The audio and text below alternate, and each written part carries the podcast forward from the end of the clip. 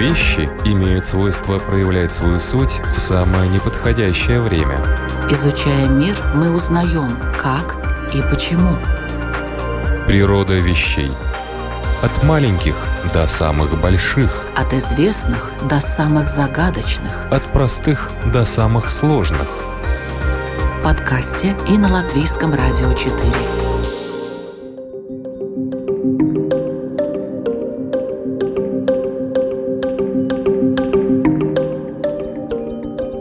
Приветствую вас, любители узнавать новое об уже известном. Программа «Природа вещей» у микрофона Людмила Вавинска. Может, вы не знаете, а может, знаете, но система образования многих стран, в частности Латвии, в настоящее время стоят перед выбором, который определяется двумя аббревиатурами – STEM и HETSI – Первое означает науку, технологии, инженерию и математику. По первым буквам этих слов на английском и создана данная аббревиатура. А вторая означает гуманитарные знания, этику, творчество и воображение. Казалось бы, народное хозяйство испытывает дефицит инженерных и технических специальностей. В латвийских школах особое внимание начинают уделять экзаменам по физике и математике. Не хватает высококвалифицированных инженеров, программистов, в общем, людей с естественно-научным подходом.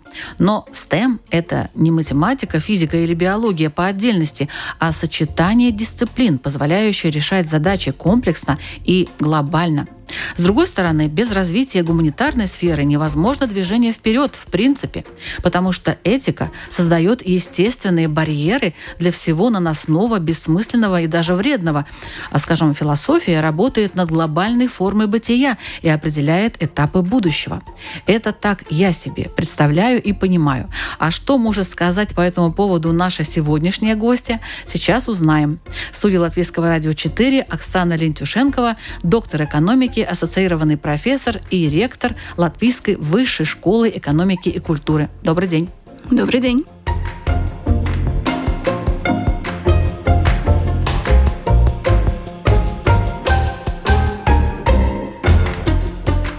Оксана, вы являетесь доктором экономических наук и, по идее, должны защищать естественно-научный подход в образовании. Ведь экономика – это же прежде всего математика. И да, и нет. Я, наверное, в данный момент буду защищать междисциплинарный подход, потому что невозможно сказать, что нам нужна только физика, что нам нужна только философия, что нам нужно только искусство или только программирование.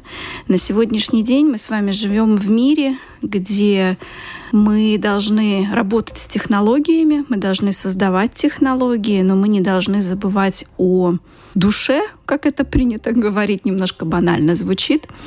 И мы должны помнить о неком нашем позвоночнике или духовном фундаменте, на который мы потом строим физику, биологию. А какие же это остальное. дисциплины отвечают за этот позвоночник?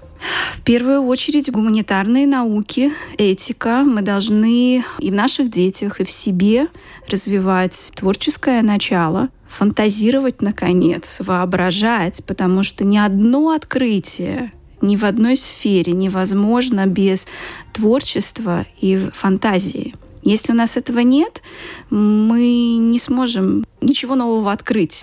Ведь все знаменитые научные исследования, географические, технологические, начинались с того, что кто-то о чем-то мечтал. Да, да, да, открылись новые да. земли. Да, именно так. Ну, именно а так. вот это что, вы думаете, не с молоком матери, не, не в семье как-то это развивалось, это мечтание? Это именно вот через какие-то дисциплины? По-разному. Мы все с вами очень разные. Нет одинаковых людей. Мы все отличаемся. У кого-то один характер, у другого другой характер. И, соответственно, наши творческие способности у каждого разные. То есть, если мы были бы все одинаковые, мы все были бы Моцартами. Но так же не происходит, правильно? Поэтому э, я считаю, что способности у всех разные. И с раннего возраста мы можем наблюдать за детьми, какую сторону он идет, что больше ему поддается. Я не очень верю в тоже в стереотипы, что вот кто-то математик, а кто-то музыкант. Нет. Есть и то, и другое. Вопрос в том, что в какой-то конкретный момент у ребенка может быть преобладающим, в какую сторону он больше пойдет. Но если мы посмотрим и поанализируем профиль великих ученых, они междисциплинарные Недаром же говорят, талантливый человек талантлив во всем. То есть ему может поддаваться и математика, и музыка. Я недавно разговаривала с одним математиком, профессором, и он мне говорил, «А ты знаешь, что между математикой и музыкой много общего. Как правило, те, кто хорошие математики, они могут быть хорошими музыкантами и наоборот. Я не проверяла эту теорию, сразу скажу. Но да, многие профессора, в том числе и математики, и физики, прекрасно музицируют. Это не мешает им обладать неким творческим потенциалом. Я бы сказала, что им это помогает. Например, если мы говорим про ту же экономику, бухгалтерию, очень многие думают, что бухгалтерия – это скучная профессия. Ну, спросите эту бухгалтера, он вам скажет, что это очень творческая профессия. Каким да. образом? Это нужно всегда придумывать, подумать, как правильно учесть, как правильно распределить, проконтролировать, отобразить данные. Потом, используя эти данные, например, предоставить отчет руководству о том, в какой ситуации мы находимся и какие решения правильнее было бы принять. Поэтому говорить о том, что нужна только либо одна, либо другая сторона, я бы сказала нет. Надо развивать обе. И именно междисциплинарно... Равнозначно. Равнозначно. И если мы говорим про гуманитарную гуманитарные науки, вот именно этот гуманитарный аспект очень важно, мне кажется, прививать именно в детском возрасте, в подростковом, потому что философия, этика нам помогает критически оценивать ситуацию критически анализировать информацию, которая у нас вокруг океан – и можно заблудиться в этой информации, можно нанести себе эмоциональный вред этой информации. И если мы с вами обладаем необходимыми знаниями, читаем хорошие книги, не обязательно там всех философов, но хорошие книги, классическую литературу, неважно на каком языке, неважно, то у нас формируется некое представление о ценностях общества, в котором мы живем, о ценностях семьи, о наших ценностях. И когда у нас сформирован фундамент, нам проще анализировать, что происходит вокруг нас. Особенно сейчас очень тяжело понять, что происходит, куда идти, как реагировать на это все. Именно потому, что не хватает вот этого вот духовного фундамента. Люди маловато, наверное, читают в данный момент, и в том числе именно хороших таких книг, хорошее кино. Хорошее я имею в виду, которое заставляет подумать именно подумать о смысле жизни. Да, я хотела спросить, что такое хорошая книга и хорошее кино? Которое заставляет подумать.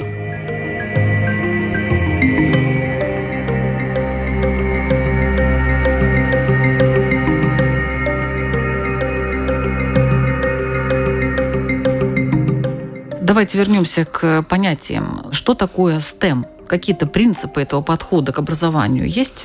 Ну, если смотреть, например, с точки зрения политиков, то STEM на сегодняшний день это все, что касается технических специальностей. Ну, конечно, это информационные технологии, этот сектор технологический, дигитализация. И если у меня кто-то спросит, надо или не надо, я скажу «да, надо» надо, безусловно. Но даже если мы говорим о таком понятии, которое становится все более и более популярное, как искусственный интеллект, то ученые задаются вопросом, очень многими, на самом деле, вопросами. Один из этих вопросов — это этика.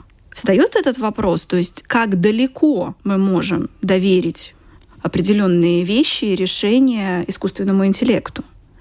А, один из вопросов, который на сегодняшний день тоже является абсолютно междисциплинарным и касается не только STEM, но касается вообще экономики и социальной сферы. А будет ли у людей работа? А какая она будет? а сколько людей заменят машины, а какие профессии останутся. И при чем здесь STEM? Потому что очень много речи идет о дигитализации, автоматизации, искусственном интеллекте.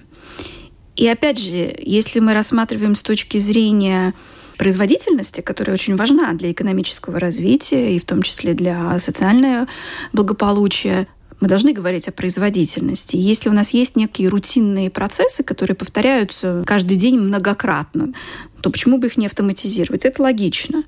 На сегодняшний день, благодаря искусственному интеллекту, мы можем автоматизировать многие процессы, которые действительно повторяются, где нет никакого творческого начала. Прекрасно, это можно сделать, но как далеко мы зайдем?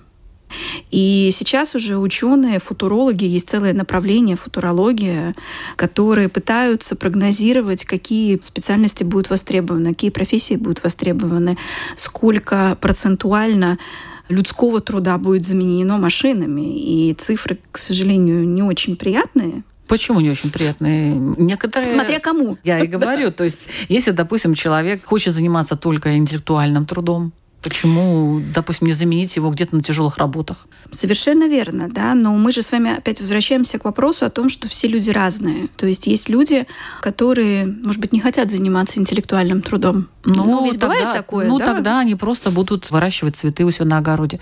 Но, по крайней мере, у них для этого будут возможности, потому что если много будет машин, они будут заменять человека, и КПД, коэффициент полезного действия, будет да. достаточно высокий, да. то этих людей можно просто содержать.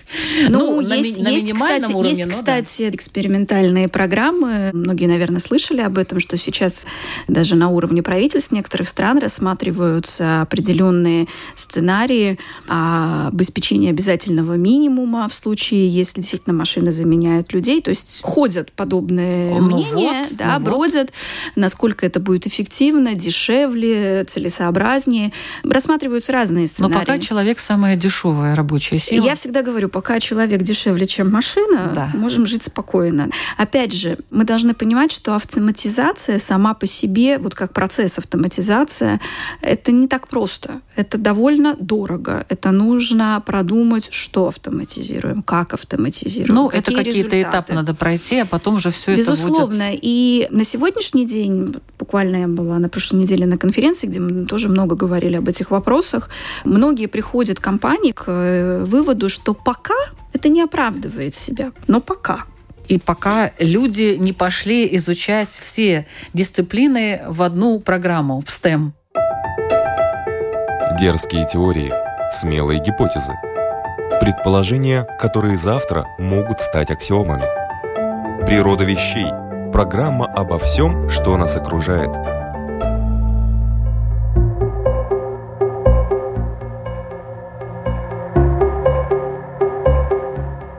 Вот я хотела, кстати, сказать э, по поводу того, какие есть плюсы, какие особенности этого стема. Первое – это междисциплинарность, то есть комбинация дисциплин в единую систему, поиск точек соприкосновения. Второе, кстати, креативность, инновационность для решения современных задач теории, в общем-то, недостаточно бывает. Нужно уметь создавать новые методы, там, генерировать идеи, искать пути. То есть творчество как таковое все-таки в стеме есть.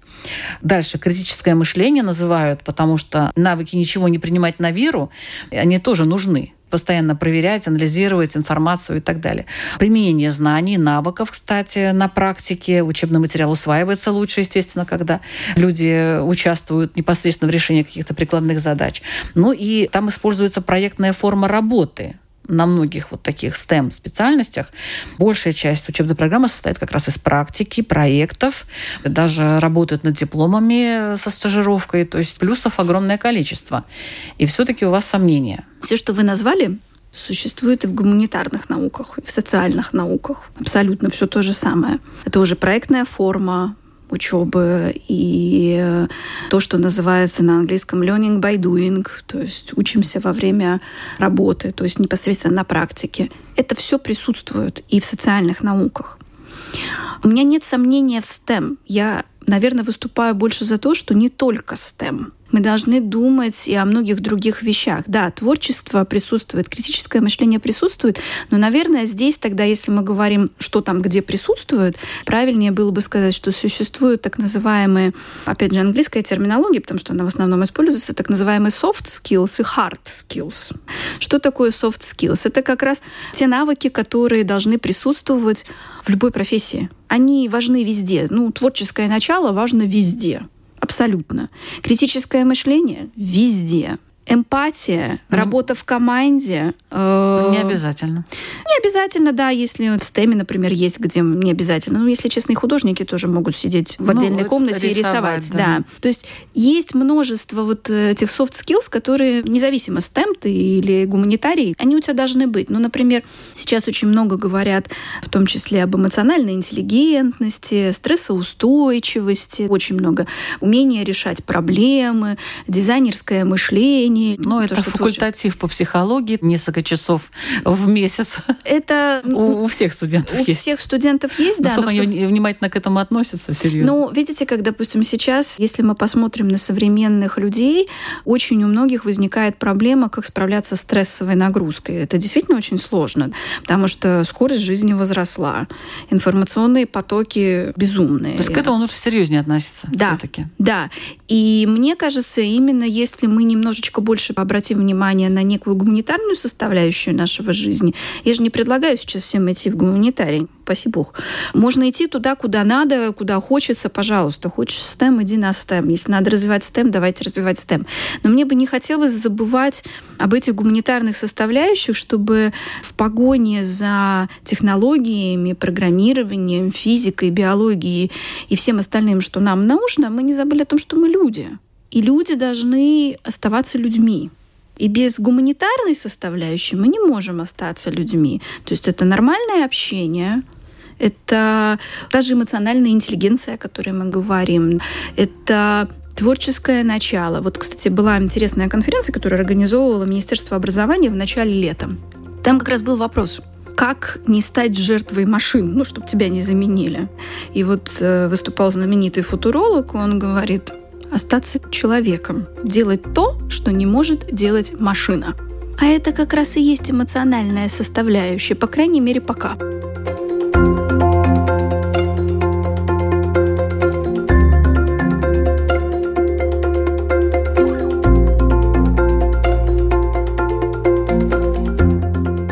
Программа «Природа вещей», подготовленная Латвийским радио 4, ведущая Людмила Вавинска. Сегодня вместе с доктором экономики, ректором Латвийской высшей школы экономики и культуры Оксаной Лентюшенковой мы обсуждаем пути, по которым может идти образование. Скажем так, стратегические пути и их последствия. А дальше мы говорим не только о стеме, но и о хетце.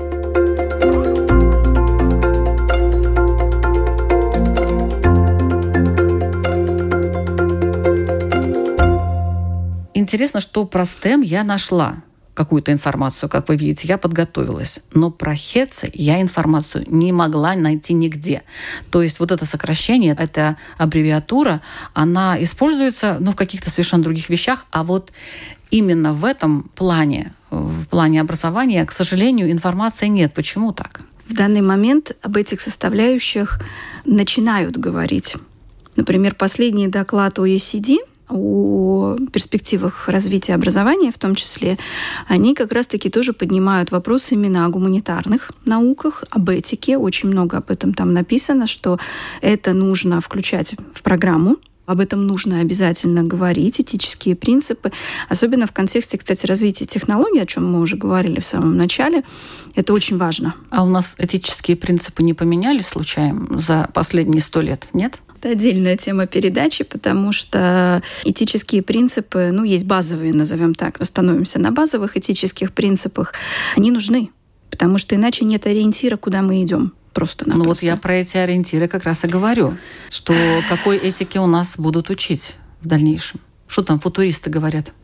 Футуристы на самом деле про эту тему ничего а не тема пока... важная. Тема важная. Я думаю, что они еще просто не додумались до этого уровня. Ну, если уж мы додумались, ну, может то быть... наверняка они думают, но пока не видят решения. Пока нету, наверное, публикаций. Ну, по крайней мере, я не знаю, я не видела mm. этих публикаций, до меня они не дошли. Но действительно, этические принципы базовые в какой-то степени, наверное, пошатнулись. Нужно думать. Хотя, с другой стороны, если посмотреть исторически, человечество развивается по спирали, ничего не меняется. То есть э, вернемся на круги своя, Я думаю, концов. что да. Я думаю, что да, мы к ним вернемся. Если мы уже начали говорить о том, что это важно, скорее всего, мы к этому придем. Хотелось бы меньшими жертвами к этому прийти, но, к сожалению, человек по-другому не учится. Но мы к этому, я думаю, что придем.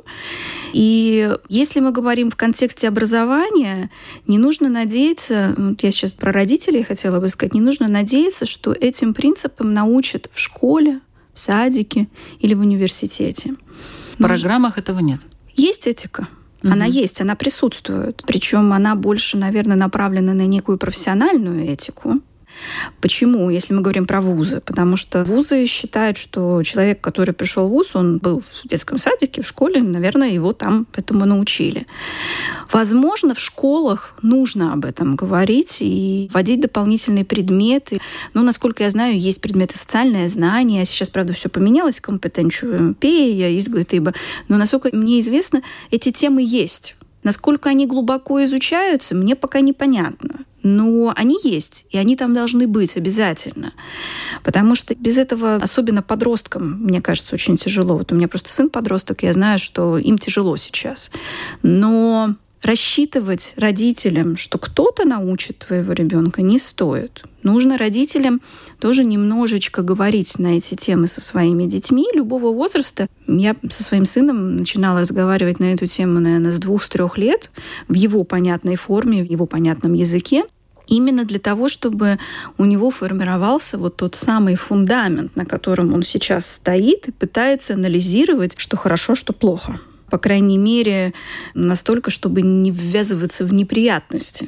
Но что... тогда зачем отдельно вот хэци, вводить, когда, оказывается, наши родители должны, в принципе, начать это все делать. Они должны продолжить. начать это делать, школа продолжить, но я думаю, что та ступенька, которая сейчас существует, то есть родитель, школа, вуз, который говорит уже о профессиональной этике, может быть, обратить на это внимание, насколько эта этика соблюдается, потому что одно дело, что есть этот курс, а ввести некую культуру общения. Вот знаете, вот сейчас очень много говорят о таком термине, как э, sustainability, sustainability, ilgtspēja, долговечность, sustainability. Это то, что вот сейчас вот один из трендов тоже.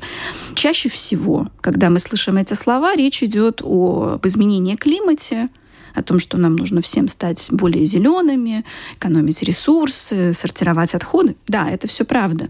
Но этот термин применим в том числе и к этике. То есть недостаточно, что у нас есть курс там где-то, мы там книжку прочитали, все замечательно важно, насколько мы это применяем. Потому что это парадоксально. Я когда обращаю внимание, как люди между собой общаются, мне становится очень неуютно и некомфортно. Особенно в социальных сетях. Это вообще кошмар какой-то. То есть насколько люди между собой соблюдают вот эти нормы эти принципы этические, то есть что они себе позволяют в данный момент. Причем это касается не только детей и подростков, это и вполне себе взрослые, уважаемые люди забывают о том, что существуют эти принципы. А ведь это тоже вот это вот sustainability, принципы sustainability, как мы себя ведем, как мы общаемся с другими людьми, какую информацию мы даем, насколько мы проверяем эту информацию, поверхностную информацию мы предоставляем. Один из принципов, который нарушается каждый день, это обобщение всего и вся. Но так нельзя. То есть если мы хотим действительно говорить о неких фактах, и мы считаем, что мы знаем нормы этические и ведем себя соответственно этим нормам, обобщать и предоставлять непроверенную информацию, неважно на каком уровне и в каком месте ты это делаешь, это как минимум неэтично. Ну, еще и другие методы риторики, например, софистика. Все что угодно, все что угодно. Есть курсы, прекрасно, все сдают экзамены, все замечательно. Но дальше почему-то эти знания применяются не очень хорошо. Мы должны их применять.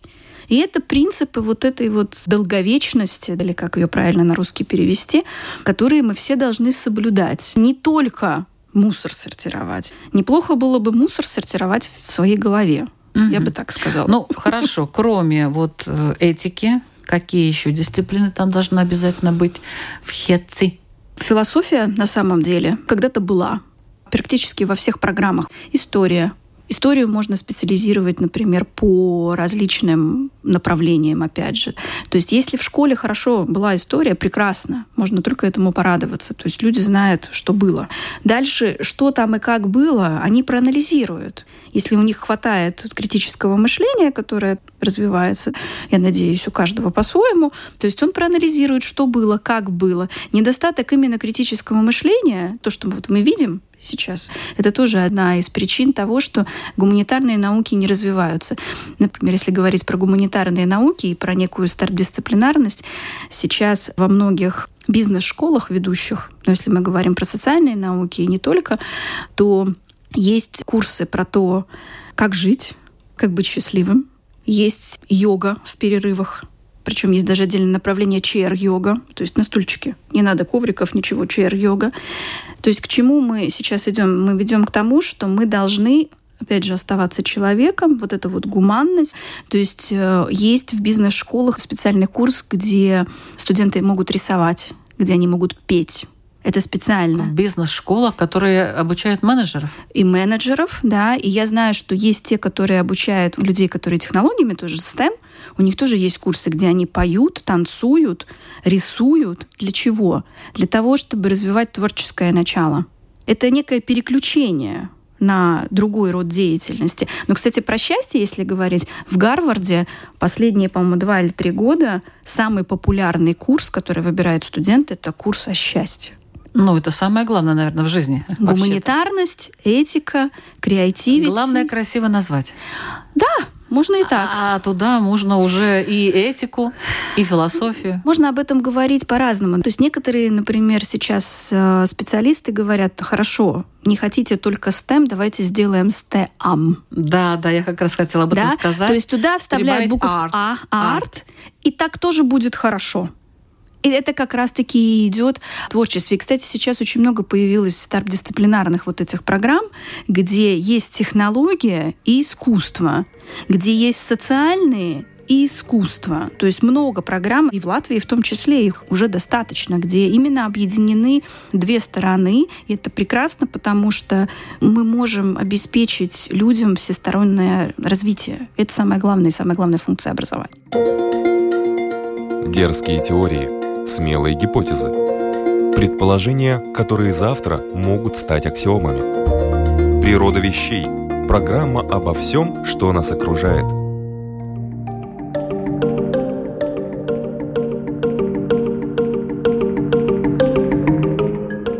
Чем отличается, допустим, вот я изучаю там одну дисциплину, математику или физику, и я учусь в программе STEM. Что для меня будет, кроме того, что я еще, кроме математики, буду изучать еще Ну, то, это же то, зависит то, от программы, как программа выстроена. То есть на сегодняшний день... Но в одну же программу нельзя втиснуть все.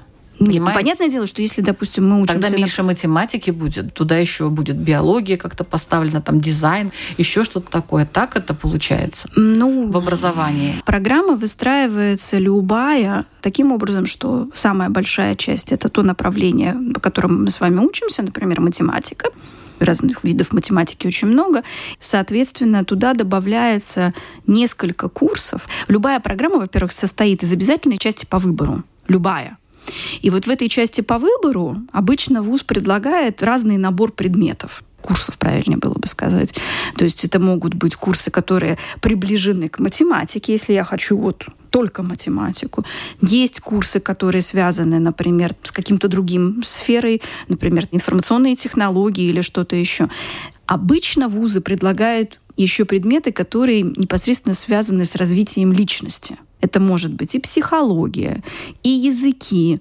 Некоторые вузы предлагают и про спорт, и пение, и рисование, и про счастье. То есть это зависит от возможностей и стратегии самого вуза, что он хочет предложить своим студентам. А в дальнейшем вот какая судьба ждет этих людей? Если раньше, допустим, в какой-то момент, я не скажу, что все время, но в какой-то момент очень были востребованы узкоспециализированные профессионалы, то сейчас они сейчас тоже востребованы. Просто мы сейчас с вами живем в мире, где узкой специальности маловато, наверное, будет. Поэтому существует междисциплинарная среда, в которой ты как минимум специалист в той сфере, в которой ты работаешь, но ты еще должен уметь подумать, поработать в команде, не во всех специальностях, правда, ты должен решить некие проблемы, у тебя такие навыки должны быть, творческое начало у тебя должно присутствовать.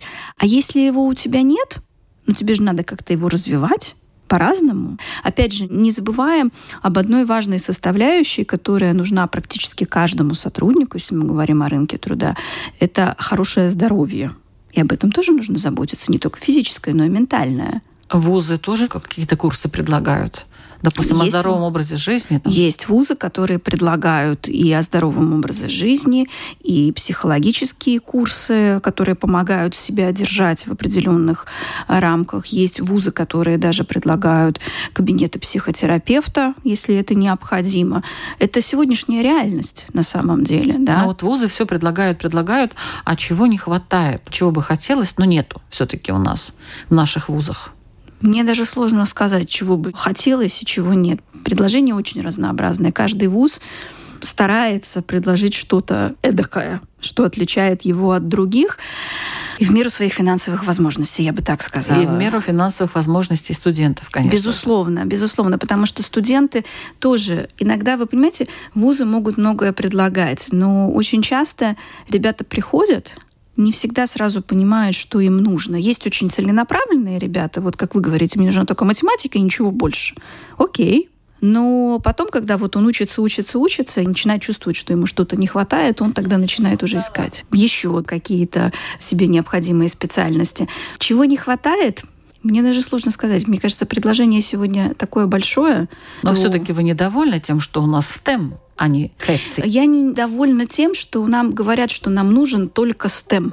Я не могу с этим согласиться. То есть я считаю, что нам нужен и STEM, и HETC для того, чтобы личность, которая выходит в мир, была гармоничной. Вот для этого нам нужно и одно, и второе. То есть человек, который умеет применять только технологии, человек, который умеет только считать, но это не очень гармоничная личность. Человек должен все-таки быть творческим, подумать. У него должны быть ценности, принципы. И без второй составляющей мы не можем этого обеспечить. Вопрос, где мы это обеспечиваем, в высшем образовании, в среднем образовании или дома – мне кажется, что это нужно делать везде. Просто есть некий уровень знаний, который мы можем давать на каждой ступеньке дома. Мы можем, например, своих детей водить в музей, читать с ними книги и говорить о определенных базовых принципах. В школе мы можем изучать теории, историю и так далее. В вузах мы можем продолжить говорить о профессиональной этике. И что самое главное, мы можем прививать студентам нормы пользоваться принципами этики соблюдая в первую очередь сами эти принципы. Потому что когда я вижу, что взрослые люди не соблюдают, а потом с детей требуют вести себя соответствующим образом, ну, ребят, если ты сам не ведешь себя так, ты не можешь требовать этого же от своих учеников. Все значительно проще, чем нам кажется. То есть людям почему-то свойственно усложнять себе жизнь там, где не нужно ее усложнять. И очень свойственно, вот есть некий тренд, вот STEM, флажок подняли и побежали. Ничего нового никто не изобрел. Технологии инженеры, они были нужны всегда. Просто сейчас фокус немножко сместился, наверное, на именно то, что касается информационных технологий и все, что с технологиями. Потому что даже вот вы сейчас говорите, допустим, математика. Математика — это плюс информационные технологии. Биология — плюс информационные технологии. Физика без технологий не существует. На сегодняшний день дизайн без технологий не существует. Тот же самый менеджмент без технологий не может обойтись, потому что продуктивность, управление временем и так далее, и так далее тоже только с технологиями. Но при этом мы все говорим о том, что нужна корпоративная социальная ответственность, забота о людях. Мы хотим, чтобы у нас было все модные тенденции вовлечения в принятие решения, работа в команде, мероприятия. Все мечтают о том, чтобы среда на работе была как в Гугле, творческое начало и поддержка персонала. А это все вторая часть о которой мы говорим, это все туда, это гуманитарное, творческое, этическое начало. Поэтому... Как это все можно в один курс вместить?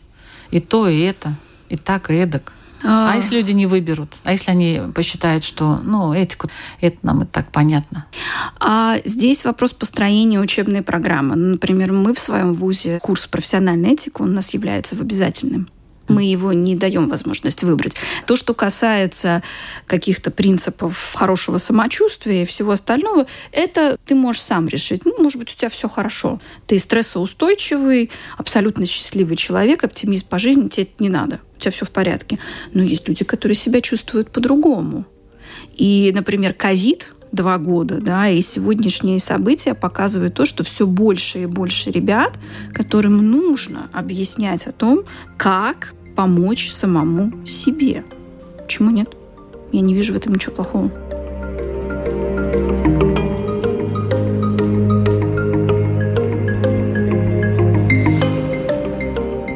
Это была программа «Природа вещей». Над ней работали Людмила Вавинская, Ингрида Бедела и Кристина Золотаренко. Сегодня мы говорили о разных подходах к образованию, о том, куда оно движется и что предлагает студентам, будущим профессионалам. Я благодарю ректора Латвийской высшей школы экономики и культуры Оксану Лентюшенкову за неравнодушный взгляд и интересные мысли по поводу обсуждаемой темы. Спасибо большое. И еще несколько эпизодов для тех, кто слушает «Природу вещей» в подкасте. Например, «Криптовалюта. Наше будущее» или со знаком вопроса. Картография и геоинформатика. О чем могут рассказать современные карты. Парадигма и парадоксы физики.